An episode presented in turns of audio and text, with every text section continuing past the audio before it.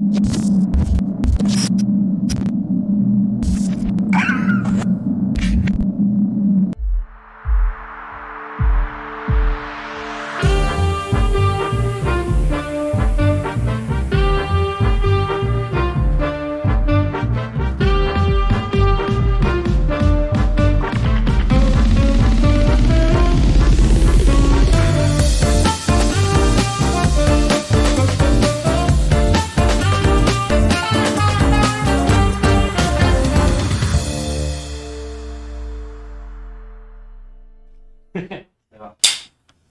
Buenas tardes, bienvenidos a un episodio más de Regiópolis.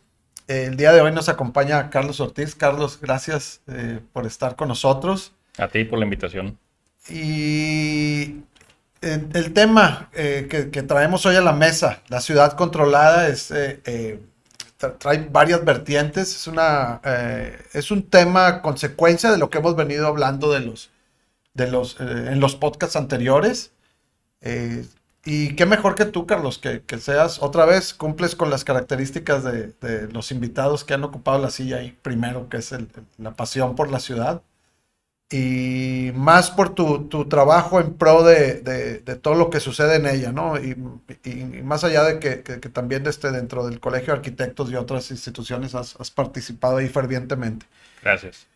Y quisiera empezar contigo, Carlos, eh, si nos platicas un poquito a manera de, introducción de, tu visión de la ciudad, eh, de su historia, de su surgimiento, antes de, entrar directo al tema que nos toca, ¿no? Eh, ¿qué, puedes decirnos? Mira, vivimos en una ciudad terriblemente bella. Entonces, esa combinación de palabras eh, eh, hace que, muchos sigamos aquí a pesar de muchas cosas, ¿no? Y que le tengamos un, amor eh, posiblemente insano a una ciudad que es tan inhumana y que, y que, tiene un montón de problemas. Pero... Y con eso podríamos terminar el podcast. Sí. Pero Fíjate que hay un tema muy interesante, aunque la ciudad tiene más de 400 años de haber sido fundada cuando se fundó como la ciudad metropolitana de Nuestra Señora de Monterrey, se te olvidó el nombre del podcast pasado con Pedro. que me lo recuerdo, me lo recuerdo. Eh, y bien, eh, realmente la ciudad como ciudad en expansión urbana y en crecimiento no tiene más de 120, 130 años. Eh, y estamos hablando de que los primeros tres siglos de vida de la ciudad, pues fue un pequeño poblado que creció algunas cuadras, algunas manzanas hacia el norte, hacia el sur, hacia el, hacia el poniente, no creció mucho hacia el oriente. Eh, pero justo cuando llega esta segunda industrialización con Bernardo Reyes eh, como gobernador y Porfirio Díaz como presidente del país, eh, la ciudad es que empieza a crecer y empieza a tener una eh, un desarrollo urbano y arquitectónico interesante e importante. ¿no? Y, y entonces, eh, lo que hoy vivimos como debate, ¿no? estos debates eh, como los que han pasado en los últimos dos o tres podcasts que has tenido, ¿no? este, pues otras ciudades del mundo los han tenido pues, muchos años atrás, ¿no? Este, este debate de si arrasar la ciudad y hacer una totalmente nueva o no, eh, pues, que seguramente lo tuvo París a mediados del siglo XIX, ¿no? Este, cuando se destruyó el París medieval para dar paso al París de Haussmann y Napoleón, eh, o, el, el, debate que, que eh, sostuvieron Chicago y Nueva York a principios del siglo XX por construir en altura, y que quizás no fue un debate, simple y sencillamente se dio y ya, y hubo un ganador y un perdedor. Y hoy en Monterrey tenemos la oportunidad de analizar aquellos casos, verlo a la distancia y, generar un punto medio, o más que un punto medio, un punto de acuerdo en lo que está pasando, ¿no? Y que desgraciadamente, pues, se está viendo como, como una especie de caos, ¿no? Este, entonces, em, creo que estamos en un tiempo bien interesante como para para tomar acuerdos y, decidir por fin qué visión de ciudad queremos tener, qué, debemos respetar en nuestra ciudad, qué queremos conservar, qué queremos que se transforme y qué queremos que se haga nuevo, eh, siempre desde una perspectiva totalmente humanista, ¿no? Totalmente. Y fíjate, y antes de que entres al, tema de lleno que, nos trae aquí, eh, explícanos un poquito esto que, hablábamos antes acerca de, cómo interpretar la ciudad de Monterrey históricamente en, función de las, de las capas, ¿no? De, la ciudad. Para, acuérdate que en el podcast también hay mucha gente que no es arquitecta y entonces la, Digo, esperamos, ¿verdad? Mira, sí, sí, ese es buen tema y, debí, debí mencionarlo en mi primera introducción, en mi primera pues, intervención. Eh, para hacerlo como muy sencillo, eh, es tan joven la ciudad que tiene tres, cuatro capas de ciudad, ¿no? no pues, la Ciudad de México tiene no sé qué tantas capas prehispánicas, más las eh, coloniales, más la moderna, más etcétera, etcétera. Pero Monterrey tiene esta primer capa representada por construcciones de sillar, obviamente las de adobe ya no existen, ¿no? Este, eh, después viene una segunda capa con esta industrialización. Que esa primera capa es la de la fundación. La ciudad fundacional, ¿no? Este, de hecho, hace poco nosotros acabamos de restaurar una casa en el barrio antiguo y encontramos vestigios de una construcción eh, del siglo XVI o XVII seguramente en la casa, ¿no? Y, lo dejamos ahí como, como, como ventana arqueológica. Eh, luego viene esta segunda capa que tiene que ver con eh, con, la llegada de Bernardo Reyes y las construcciones de cantera y las construcciones de ladrillo, ¿no? Y ya empiezan los segundos pisos, etcétera. Luego viene una tercera capa que es la ciudad moderna, ¿no? Con las construcciones de arquitectos como Ricardo Guajardo, como, en fin, muchos que se pueden mencionar de estos edificios de ya 10, 12 niveles, ¿no? De oficinas o eh, no de departamentos, pero sí más de oficinas.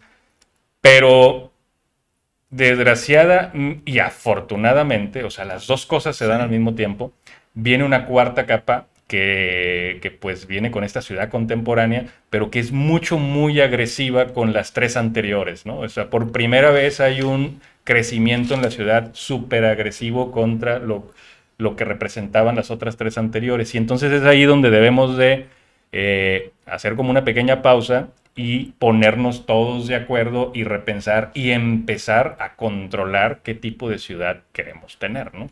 Para que esto no se convierta en un caos terrible en toda la ciudad.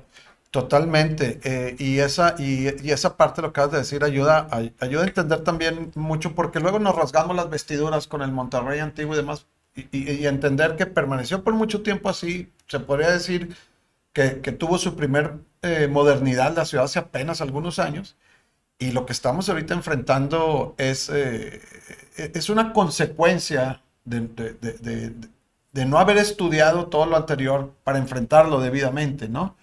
Ahora, ya, eh, ahora sí, entrando de lleno al tema, que, como tú lo, lo decidiste titular de la ciudad controlada, si podrías explicar, para no hacerlo yo, lo que significa el DOT, para, otra vez, para que, la, para que las personas que nos escuchen entienden, eh, de repente mencionamos los términos y, insisto, muchos no son arquitectos, ¿no? Sí, mira. tiene que ver el DOT con lo que vamos a platicar. Claro, sí, el, el DOT, Desarrollo Orientado al Transporte, es en lo general algo muy bueno para, los, para la ciudad desgraciadamente en las particularidades empieza a fallar de manera terrible. Y antes de empezar a explicarlo, te voy a decir por qué empieza a fallar. Hemos cometido el error de creer que el desarrollador inmobiliario hace ciudad. Ayer escuchaba eh, también una transmisión como esta del Colegio Nacional y participaba Javier Sánchez, Javier Sánchez, arquitecto y desarrollador inmobiliario, y dice una frase que a mí me dejó en shock y, me, y, tiene mucha razón, porque incluso un desarrollador inmobiliario lo está diciendo. Dice, es que hemos cometido el error de que se cree que el desarrollo inmobiliario es hacer ciudad y no, el desarrollo inmobiliario es hacer un producto para venta. Que a alguien se le ocurra hacer ciudad con desarrollo inmobiliario es por las bondades de que la ciudad puede vender mejor ese producto para venta. Entonces, partiendo de ahí, el DOT falla en ser tan general. ¿sí?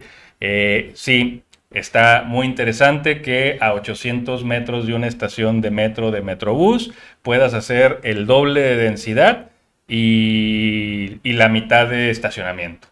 Pero entonces el grave problema es que si yo decido hacer el doble de densidad, no tengo que aportar nada a la ciudad, nada, económicamente hablando. Eh, y es para mí optativo bajarle o no la cantidad de estacionamiento. O sea, tendría que venir el paquete completo. ¿sí? Claro. Aumentas densidad, tanto en, en densidad de construcción como en densidad de vivienda, pero eso debería de representar el que quien opte por hacer eso, pues haga una aportación económica para la mejora de la ciudad por estar subiendo su potencial. Eh, y también debe venir acompañado de efectivamente la reducción de estacionamiento. Eh, y obviamente, conforme esto empieza a suceder, eh, debe de hacerse mucho más inversión en transporte público y en movilidad alternativa para que efectivamente el dejar el coche se vuelva una alternativa y no sea la única alternativa a usar el automóvil. Sí, y ahorita platicamos de eso, pero el, el, DOT, si, pudiera resumirse, es eh, un lineamiento que te permite desarrollar en, ciertos lugares de la ciudad que, que cumplen con ciertas características por, por su por su ubicación eh, eh, con respecto al, a sistemas de transporte, ¿no? Rápidamente. Pero no es algo que hayamos inventado aquí ni que se haya inventado en México, o sea, en, en, otras partes del mundo. No, no, se aplica en muchos otros lados. Se aplica en muchos otros lados. El, el problema que nosotros enfrentamos es que es un, un DOT medio raquítico, ¿no? Que, que salió más como un lineamiento sin cuidar todos esos otros aspectos que comentas tú, que deben de... Claro, porque deja a la buena voluntad de quien va a invertir, en este caso el desarrollador, de que haga las cosas bien y no le generas una serie de lineamientos extras que controlen el producto final, que en este caso es la arquitectura del edificio que va a suceder, ¿no? Y entonces... Eh, empiezan a suceder todos estos graves problemas. Yo, a mí se me hace terrible que eh, los edificios del centro tengas un zócalo ligeramente comercial, luego siete, ocho pisos de estacionamiento y los departamentos allá en el piso veintitantos totalmente desvinculados de la vida urbana cuando lo que debería estar sucediendo es que efectivamente se genere un ambiente de ciudad caminable, amigable, eh, en el que sea un punto de encuentro y todas estas cosas que hemos estado escuchando en los últimos años de lo que debe ser el buen urbanismo, ¿no?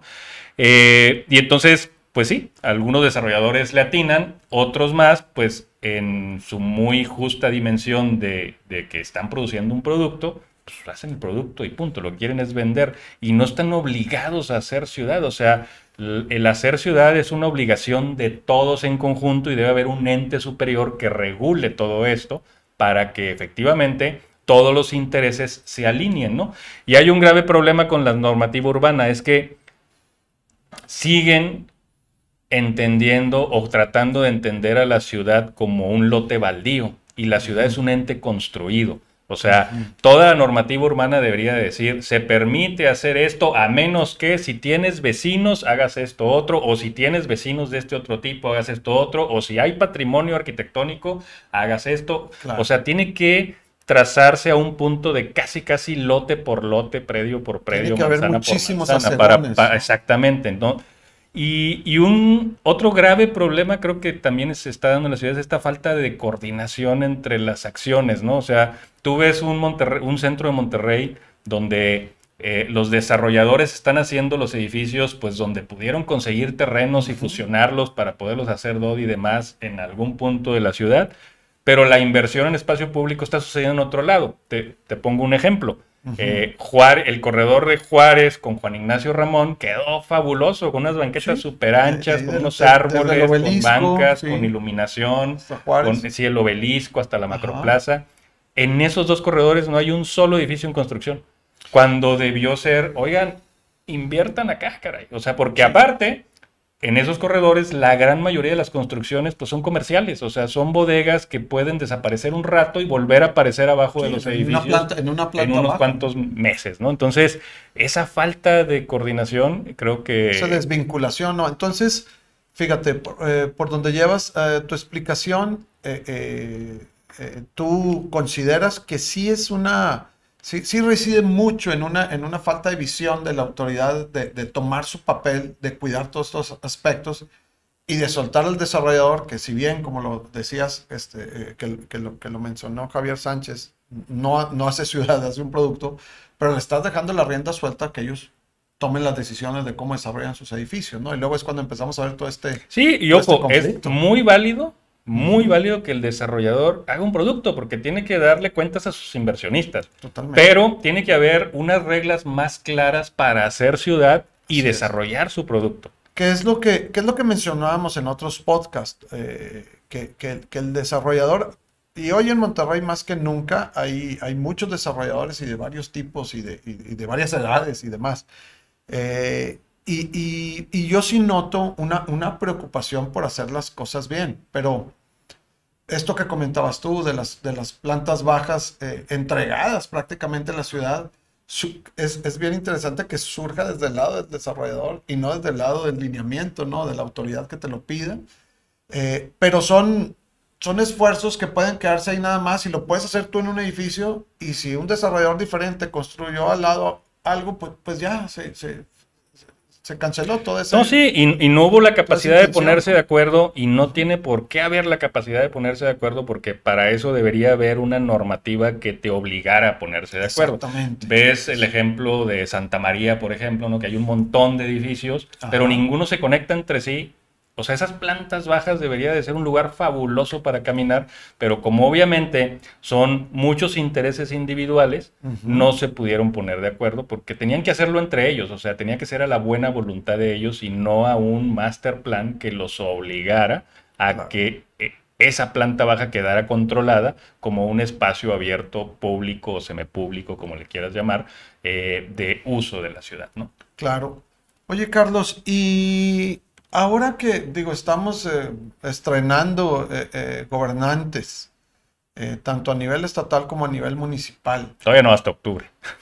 Bueno, sí, tienes razón, recién, recién este, elegidos, pero, pero empiezan a, a- a- surgir cosas y comentarios y acciones y demás. Eh, ¿tú crees que, que, que, que puede empezar a cambiar el panorama para nosotros desde esta autoridad que vamos a empezar a recibir en octubre? Mira, pues yo, yo trato de ser siempre optimista y positivo, este, porque si no, pues te deprimes y, y empiezas a tomar más de estas cosas. Y Sí, es pone feo. ¿no? Entonces, eh, eh, a pesar de todo, eh, creo que la primera acción de Samuel García como gobernador Ajá. electre- electo a mí me pareció fabulosa, ¿no? El que haya logrado juntar a todos los alcaldes electos y hayan tenido la humildad de reconocer que en Guadalajara están haciéndose las cosas de una manera quizás mejores que acá y hayan ido a Guadalajara a ver lo que está sucediendo y se hayan puesto de acuerdo para eh, una vez que tomen posesión, fundar este Instituto Metropolitano de Planeación, pues ya es como,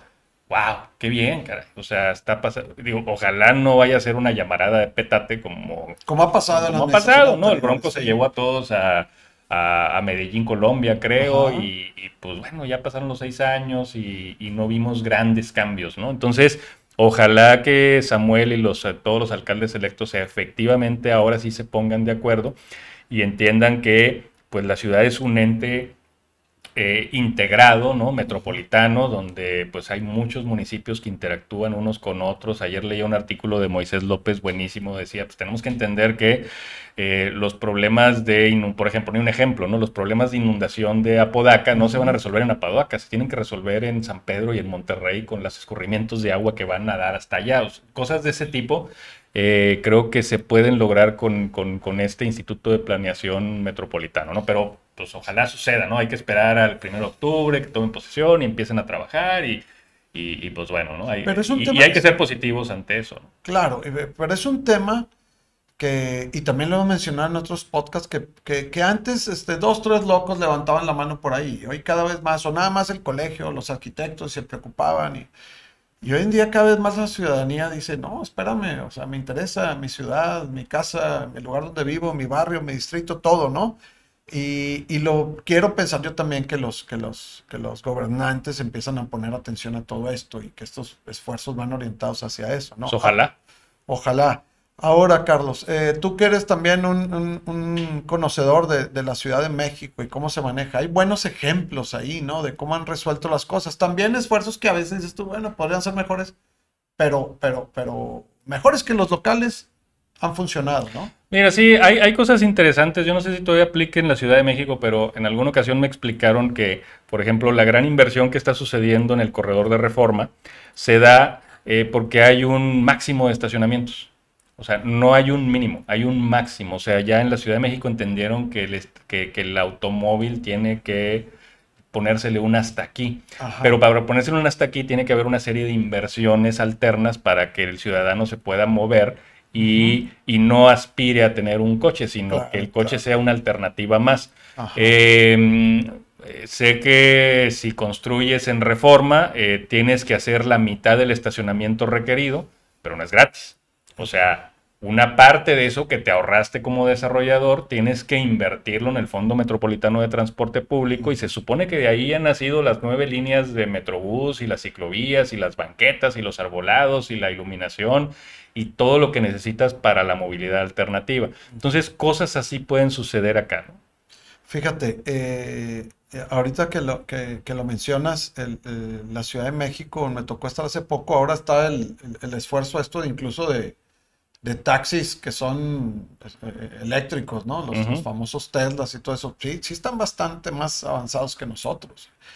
Y, ya que entraste al tema del, tráfico, ahorita mencionabas la cuestión del agua y, demás, que, y ahora del, tráfico, de, de, automóviles, de acceso a automóviles que tenemos en la ciudad, eh, tendemos mucho como ciudadanos a, a, decir, y es que arreglen esto, por favor, ¿no?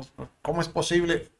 Y, no entendemos la gran parte del problema que somos también nosotros. Cuando decías todo lo del agua y todo lo que sucede y las tragedias que pasan en la ciudad, estaba en mi mente pensando en las grandes cantidades de basura que tiramos y que tapamos y que y, nosotros estamos provocando también ciertas cosas. Con el automóvil es algo similar, porque Monterrey está llenísimo de automóviles y es una sociedad que se niega a deshacerse del automóvil, ¿no crees? Sí, mira, hasta el censo del 2010 éramos 4.3 o 0.2 millones de habitantes y había 2.6 millones de autos. En el censo del 2020 llegamos a ser 5.3 millones de habitantes en el área metropolitana, en el área conurbada de Monterrey, eh, y por lo que entiendo, debemos andar pegándole a los 3 millones de autos. O sea, eso es esa, esa proporción 1-2, o sea, no la soporta ninguna ciudad. Y, y, hoy seguimos en pandemia y pues este edificio está a la mitad vacío porque no sigue viniendo la gente, ¿no? Pero, pero en el momento en que todo se active, regresamos a las enormes filas en Gonzalitos y en eh, Lázaro Cárdenas y en Constitución y en Morones Prieto y en todos, todos, todas las porque mientras no haya otras alternativas de movilidad, eh, alternativas reales, ¿no? Porque dices, es que ahí está el camión. Pues sí, pero eh, si tú te subes al Metrobús en la Ciudad de México, pues tú vas apretado y lo que quieras, ¿no? Pero vas viendo todos los carros dejándolos atrás porque el Metrobús tiene su carril exclusivo. Si aquí en Monterrey te, te, subes perdón, a un camión, eh, pues vas con el tráfico. O sea, el, coche va ya solo, escuchando su música y a todo dar, y sí, va a llegar en dos horas a su casa, pero tú también en el camión. O sea, entonces, pues vas a optar por buscar tener un auto porque no llegas en 15 minutos o en media hora, ¿no? O sea, vas a llegar exactamente al mismo, o más, ¿no? Este, claro. O, más o, vas a tener mucho más tiempo. Sí, pero eh, a lo que vas con esto, entonces es también del gran esfuerzo que necesitamos hacer en, cuestión de, transporte público, ¿no? Y, el, y cómo ahí sí, en otras ciudades del mundo se ha resuelto tomando el control de ese transporte público. Aquí sigue siendo una, eh, privado, ¿no? Y, eso nos amarra las manos en muchos sentidos. Pues es que imagínate que le pusieras un peaje a Gonzalitos, ¿no? Y que le hicieras privada. O sea, el transporte público mueve más gente que las calles. Entonces debe ser un ente público.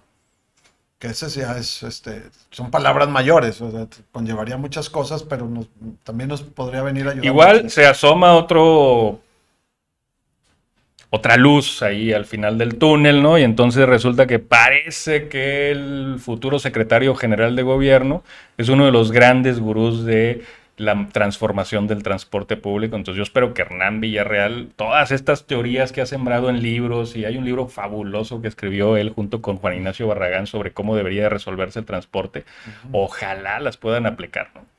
Ojalá. Oye, Carlos, eh, platicando ahora sí de temas específicos de lo que ha pasado con, con nuestra ciudad en los últimos años y estos esfuerzos que antes no se veían de la creación de distritos ¿no? Que estamos medio en pañales, pero ahí vamos también. ¿Qué nos puedes platicar de eso? Mira, hay un tema bien interesante. Yo creo, no, sé si se tengan que llamar distritos porque de pronto hay pues, grupos de la población que este, ya lo satanizó. Sí, eh, es tremendo. Ahora parece ser que... Se ha utilizado la, palabra distrito como un tema de marketing para proyectos que, intentan hacer ciudad y que lo logran, ¿no? Entonces, eh, y... Fíjate que yo creo que para poder lograr un buen control de la ciudad, Ajá. Eh, el, ejemplo del distrito T, que creo que es el único distrito que efectivamente como distrito está operando, ¿no? En términos fue diseñado como distrito. Sí, en términos de cooperación vecinal, eh, la iniciativa privada, pública, universidad, en este caso el tecnológico, eh, y, vecinos, ¿no? Alrededor, llámese vecinos no solo a los habitantes, sino a empresas y demás. Eh, tiene buenos resultados. y, y, lo quiero explicar así como en, porque justo en la oficina estamos haciendo tres ejercicios sobre cómo debería ser la arquitectura a partir de los lineamientos de estos distritos. Y los ejercicios finales creo que son muy buenos, ¿no? Entonces, eh, ¿qué pasa? Que lo primero que hizo Distrito Tech fue tomar el plano de las colonias que este, pues lo, conforman ¿no? y, definir cuáles son las áreas de conservación, las áreas de conservación de patrimonio municipal, ¿no? un tema que traía Nora, por ejemplo, eh, que son intocables, y cuáles son las áreas de conservación habitación, unifamiliar habitacional, donde hay casas, vive la gente, esas no se tocan, no se pueden hacer edificios, etcétera. Entonces esas áreas quedaron ya eh, como marcadas y eh, protegidas en el plan distrital. Luego vienen los corredores donde sí se puede hacer inversión inmobiliaria, ¿no? Junco de la Vega, Guanaval, Luis Elizondo, eh, etcétera, ¿no? Todos estos corredores urbanos que atraviesan el distrito y le llamaron calles completas, ¿no? Entonces, quien tiene un predio en calle completa que logra llegar a mil metros cuadrados o más, puede tener un aprovechamiento urbano optativo, que es decir, puede lograr la máxima densidad autorizada en el Estado eh, en un máximo de 10 pisos. En el, una calle completa puedes construir hasta 5 pisos, según lo que está proponiendo el Distrito TEC, pero si quieres optar por este aprovechamiento urbano optativo de máximo 10 pisos con la densidad, densidad habitacional de máxima eh, aprobada en el Estado, adelante pero por cada piso extra por encima del piso 5, tú tienes que hacer una aportación.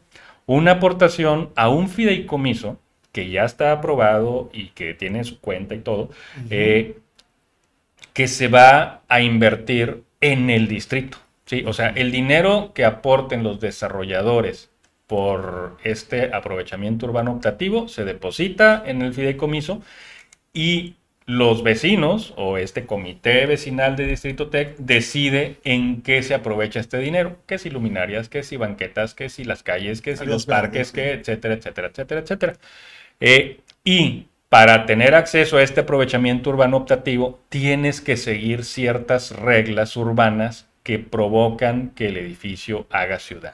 Ejemplo, plantas bajas activas, comerciales, no hay estacionamientos a nivel, los, todos los estacionamientos van bajo la tierra, entonces no aparecen estas enormes masas construidas de estacionamiento, ¿no? Y después allá, o sea, hay un edificio con gente en el primer piso que se asoma y te saluda y, este, y es vecino y demás, ¿no?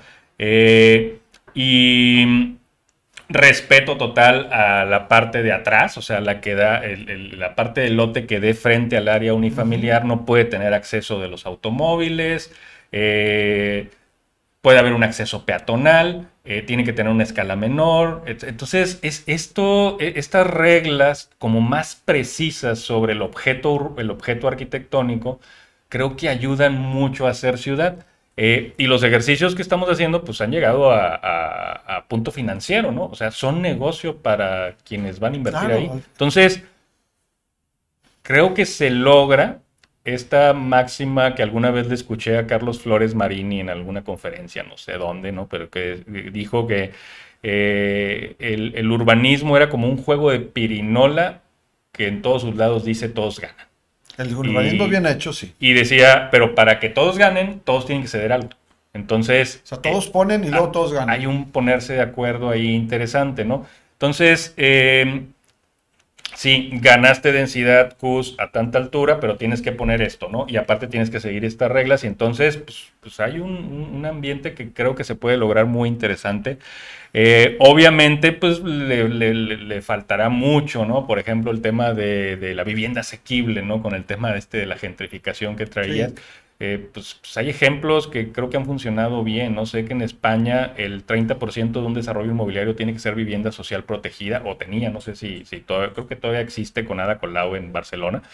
Eh, y, y, entonces los desarrolladores lo han visto bien, ¿no? Porque de alguna manera ese 30% de vivienda social protegida, pues ya está vendido al gobierno, no tienes que salir a preventas, o sea, ya el gobierno te compró el 30% y el gobierno se va a encargar de acomodar a la gente que necesite estar en esas viviendas. Y, no, no, está distinguida, o sea... Habría que ver cuál es el mecanismo para Monterrey, para México y para Monterrey específicamente. Pero buenísimo, fíjate, el ejemplo del Distrito Tech es eh, eh, algo que no se había visto antes en la ciudad. Eh, Vanguard, ¿no? Incluso el, eh, la única problemática que yo veo ahí es que viene impulsado por una super institución que conoce este, y sabe cómo hacer las cosas, se dedica y, le dedicó el tiempo, ¿no? Entonces cuando, cuando veo eso, a veces el ciudadano nos sentimos así como que, uy, pues aquí qué bueno que se hizo y alrededor de un campus que de repente se encontró en medio de un montón de cosas, pero para que eso pueda empezar a aplicar en otros lados, dices tú,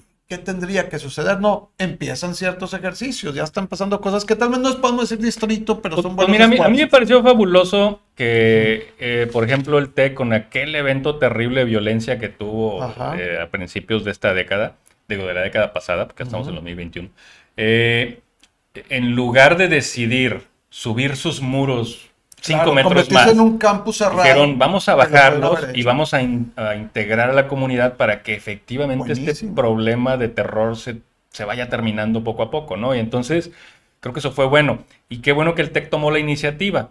Eh, en el distrito médico, pues la universidad está tomando la iniciativa, en el distrito Alameda Purísima, pues lo está tomando la UR, pero eventualmente quien tenga que tomar la iniciativa, pues es este Instituto de Planeación Metropolitana, ¿no? Debería y, ser. Y, y, así generar eh, esta normativa ideal para cada parte de la ciudad, o sea, porque no es lo mismo la parte del TEC que la parte de la Alameda, que el área del área médica, que San Bernabé, que el casco de San Pedro, que, o sea, cada, cada una de las áreas de esta ciudad tiene su, eh, su problemática y sus necesidades muy específicas. Y estos, estos esfuerzos entonces, eh, como el Distrito Tech, los que ya mencionaste, incluso Cordillera acá en Santa Catarina y demás, que son, pueden, deberían de estudiarse y debería de, llevarse algo de esto para preparar al centro, ¿no? Para todo lo que viene y no seguir haciendo las cosas con, con, estos esfuerzos individuales y, desorganizados, ¿no? O sea, puede aplicarse, hay soluciones también. Claro, sí, de, hecho, eh, pues, caray, ya está Juárez lista para recibir a esta alta densidad, por ejemplo. Eh, Pero nadie lo sabe, es el problema, que o, si lo saben, no, Habría que ver eh, a través del INPLAN y de ese instituto, instituto de planeación, pues bueno, ok, este, tú ya tienes unos terrenos allá, pero estás lleno de vecinos y, estos vecinos pues van a recibir un montón de problemas una vez que construyas tu torre. Oye, vente a hacerla acá y, allá haz algo de cuatro, cinco, seis niveles, ¿no? Tráete ese potencial y lo hacemos de este otro lado donde no vas a dañar a nadie. O sea, tendría que hacerse un análisis minucioso eh, de, de quiénes son tus vecinos, porque te voy a poner el ejemplo de Boston. Eh, y, bueno, en, general Estados Unidos. En Estados Unidos te demandan por lo que sea. Es que me vio feo y me generó un problema psicológico y te demanda. Entonces, y ok, entra la demanda y en lo que se resuelve dos, tres años, eh, los desarrolladores son muy em, sigilosos a la hora de hacer las cosas y lo primero que hacen es eh, pues trabajar con los vecinos para, para evitar precisamente que cuando arranquen un vecino aviente una demanda y te tengan que parar por dos años en lo que se resuelve si sí o si no procede eh, la demanda del vecino. ¿no? Tengo un cuate que es desarrollador inmobiliario en Estados Unidos y, y me platicó que se había trazado muy bien el plan con los vecinos y pues un vecino lo demandó y el proyecto Estuvo parado dos años porque el vecino demandaba que eh, la construcción de su edificio estaba generándole problemas psicológicos muy serios, ¿no? Y entonces al final tuvo que llegar a un acuerdo con esta persona y tuvieron que modificar ciertos procesos constructivos en el edificio para que efectivamente ese supuesto daño psicológico que estaba recibiendo el vecino eh, mm, desapareciera, ¿no? Entonces, eh, pues imagínate que eso aplicara en México a ese nivel, el centro estaría parado totalmente.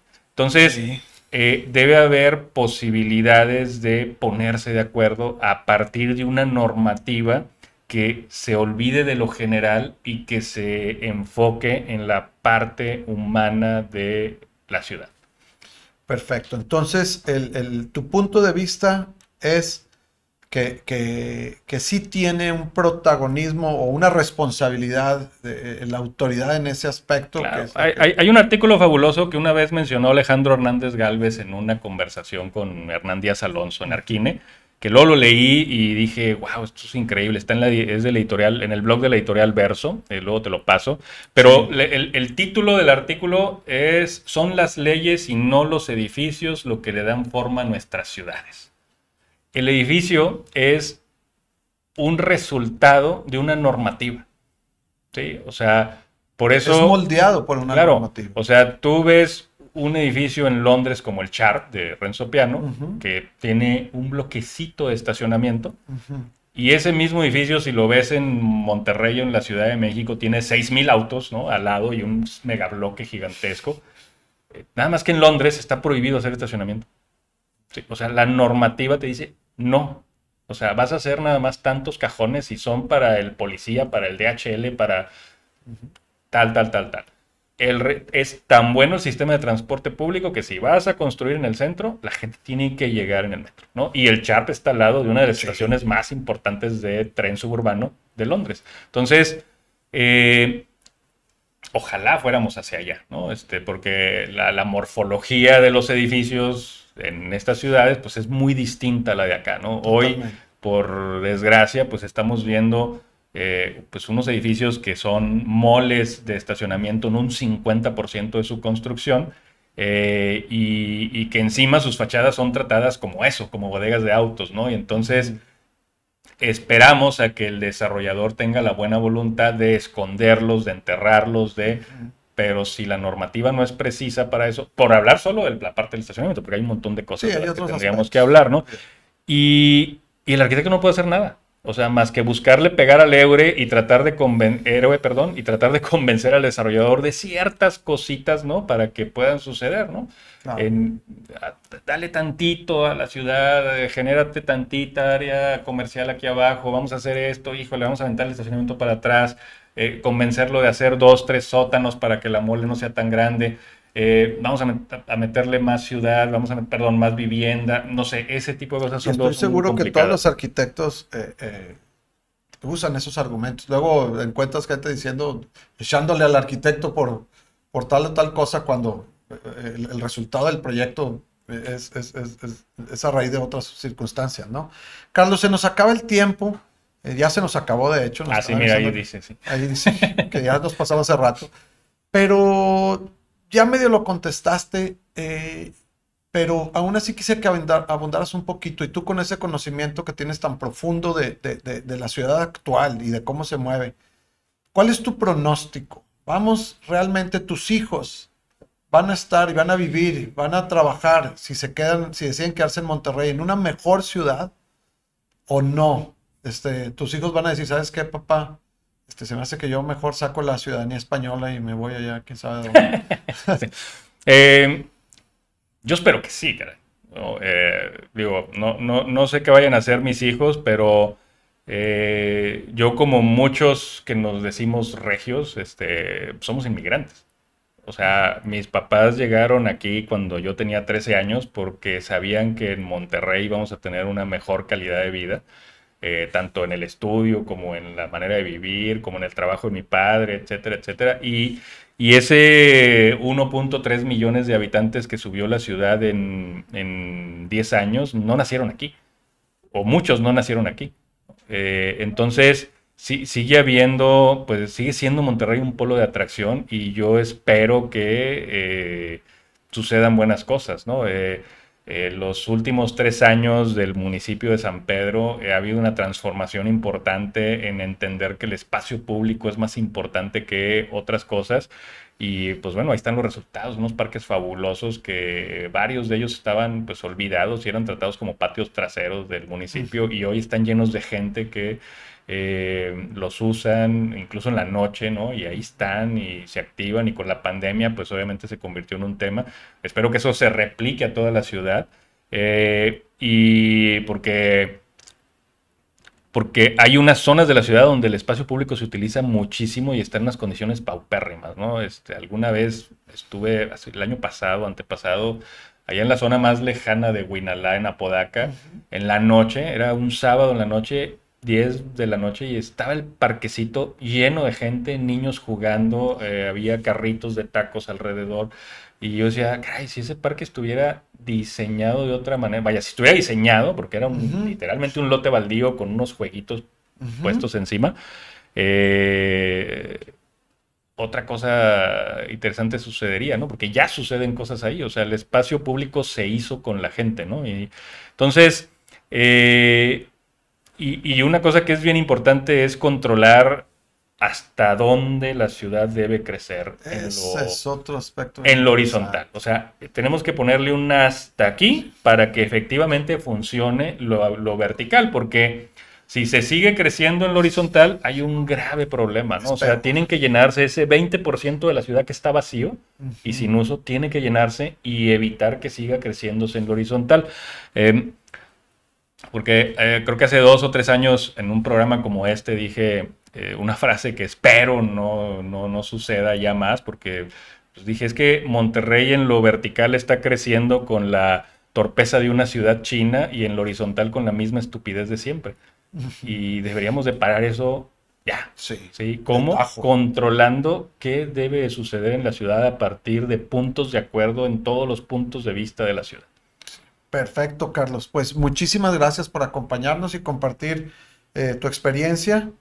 Y nos vemos después. Esperamos este, volver a tenerte de invitado en el futuro. Eh, y a todos los demás, gracias por haber estado con nosotros y nos vemos el jueves en, en otro episodio de Regiópolis. Gracias. Gracias. Hecho, hasta luego.